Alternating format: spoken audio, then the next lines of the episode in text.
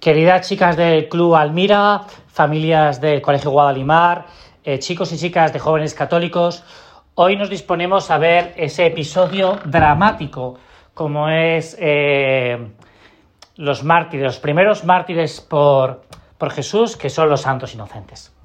Y antes de entrar a este episodio triste ¿no? y dramático de la vida de la vida de los hombres, ¿no? De, eh, yo quisiera que hoy tuviéramos un pequeño recuerdo o que eh, nos acordáramos especialmente de aquellas personas que lo están pasando algo peor estos días por el tema de la pandemia, ¿no? Eh, me parece que sería un buen momento que al finalizar este rato de oración tú y yo nos acordáramos de esas personas que en estos momentos pues, pues a lo mejor están confinadas en sus casas y que han pasado una Nochebuena un poco atípica y a lo mejor pues tampoco va a ser una gran despedida del año, ¿no? Y celebrando la fiesta de la maternidad de María. Pero vamos a adentrarnos ya en, este suceso, este acontecimiento, la vida del Señor, en el que aparentemente no tiene ninguna culpa, porque, porque qué culpa tiene el niño, ¿no?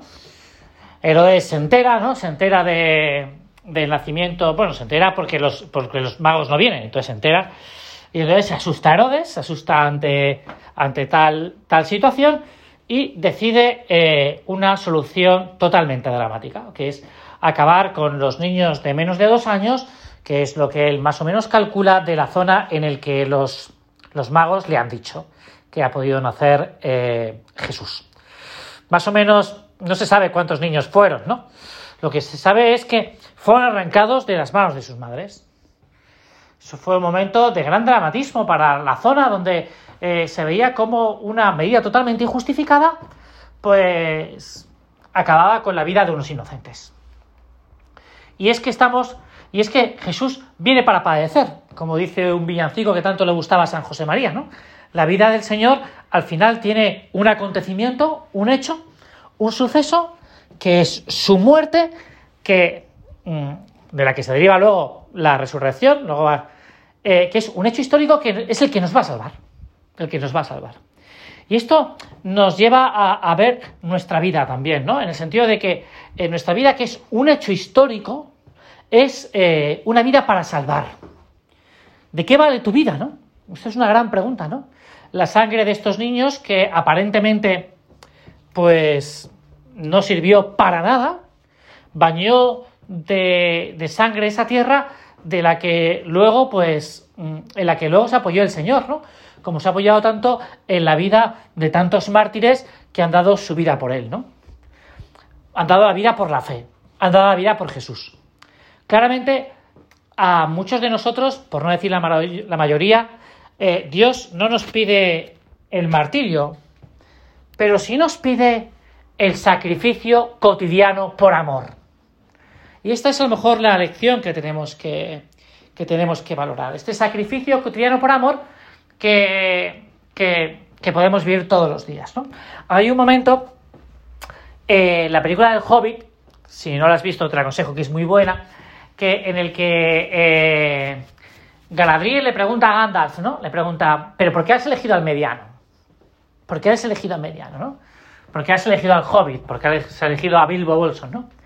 Y, y, Gandalf le dice, porque lo cotidiano, lo pequeño, lo de cada día, nunca nos deja de sorprender. Más o menos, más o menos es lo que dice, ¿no? Eh, tú es que puedes sorprender con ese sacrificio pequeño de cada día, ¿no? Eh, a mí me gustaba mucho cuando llegaba la... cuando comíamos habitualmente los fines de semana todos hermanos juntos, ¿no? Con mi padre, con mi madre, ¿no? Que la última en servirse siempre era mi madre. Y por tanto los hermanos siempre cogíamos lo mejor, ¿no? Lógicamente, ¿no? Porque los niños a veces somos muy egoístas, ¿no?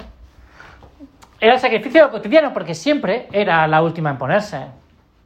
La que se levantaba, la que estaba más cerca de, de, de lavaplatos, la que, la que recogía, la que... Y lo hacía con esa sonrisa que, que siempre caracterizaba a mi madre y seguramente caracterizada tuya, ¿no?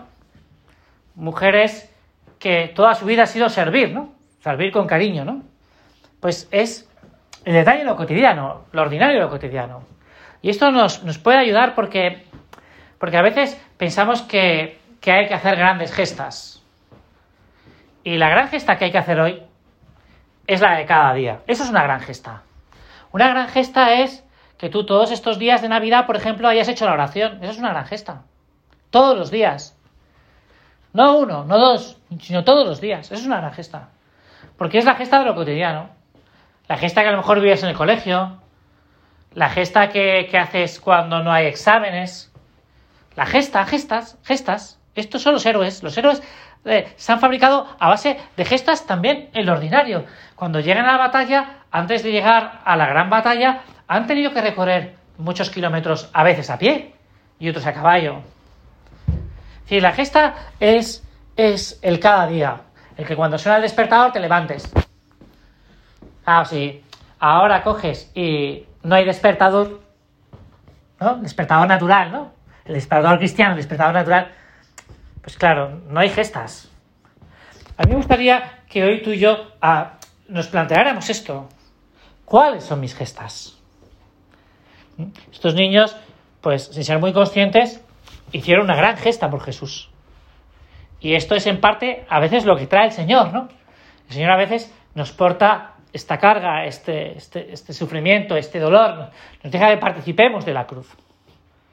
Pero habitualmente no será sino en grandes cosas, sino será en esto, en pequeñas gestas, en pequeñas contradicciones, en pequeños contratiempos. No sé, yo estaba pensando hoy, ¿no? Que hoy el coche que yo uso, pues me ha dado un pequeño disgusto. Bueno, pues, eh, pues he tenido que llevar a la grúa, he tenido que llevarlo al, al garaje a que, a que lo reparen. Eh, bueno, y a lo mejor he perdido toda la mañana en una cosa que que no tiene mucha importancia y realmente no la tiene. Pero si yo me hubiese enfadado, si hubiese despotricado contra... ¿De qué me hubiese servido? Y sin embargo, si yo he cogido, he intentado que se haga una sonrisa y, ir a un sitio a otro y atender bien a ese señor que me ha atendido y con palabras amables y acoger... Bueno, pues esto es, esto es las gestas. Las gestas. Aquí nadie es Potter, ¿no? En sentido de que con la varita mágica es capaz de de, destruir a Voldemort, ¿no? Al gran monstruo. Aquí somos pequeños e insignificantes seres que vivimos un acontecimiento que lo podemos sobrenaturalizar y hacer que sea una cosa grande. Con lo cual, yo te invito a eso de que tú hoy veas tus gestas de lo cotidiano. Y los gestas de lo cotidiano que nos pueden ayudar a, a ver y a valorar, ¿no?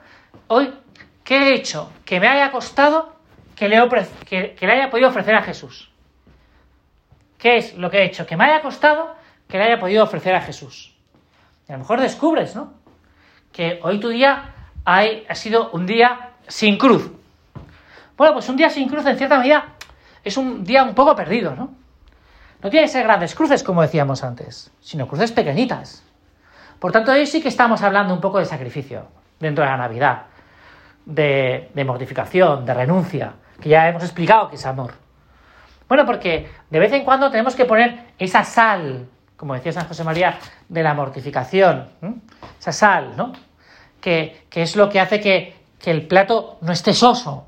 A veces nuestra vida está sosa porque, porque le falta ilusión, porque no hay sacrificio, porque no hay renuncia, porque, porque no hay ilusión.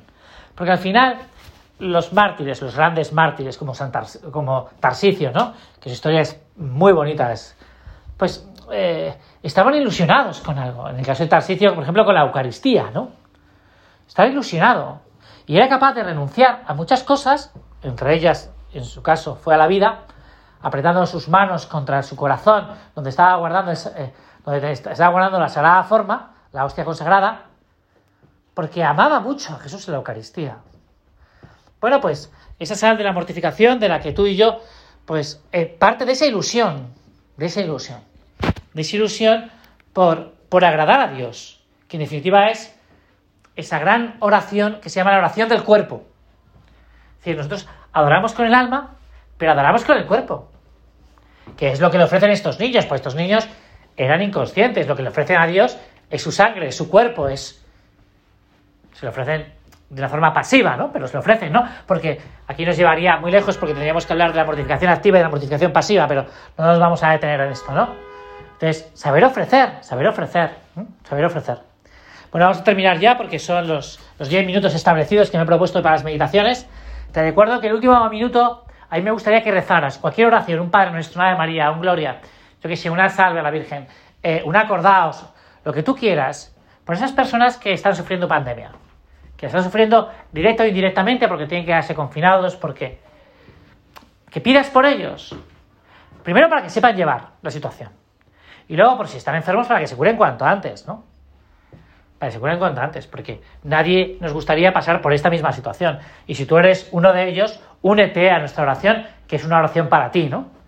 Pues muchas gracias a todos y mañana vamos a empezar hablando de María y José, porque los hemos dejado un poco apartados, pero mañana ya 29 y 30 hablaremos de María y José aunque el Día de la Virgen sea el día 1. Pero bueno, mañana hablaremos de ese momento maravilloso de la vida de la Virgen, que es eh, la encarnación del Hijo de Dios. El momento de la encarnación, no del nacimiento, sino de la encarnación. Bueno, pues muchas gracias y espero que hayáis tenido todos, o que tengáis todos hoy un gran día de los santos inocentes, que no, grandes, eh, que no hagáis grandes inocentadas, o por lo menos si las hacéis, que sean divertidas, ¿no? Aquellas personas que, que están alrededor vuestra. ¿No os acordáis del minuto? Adiós y gracias.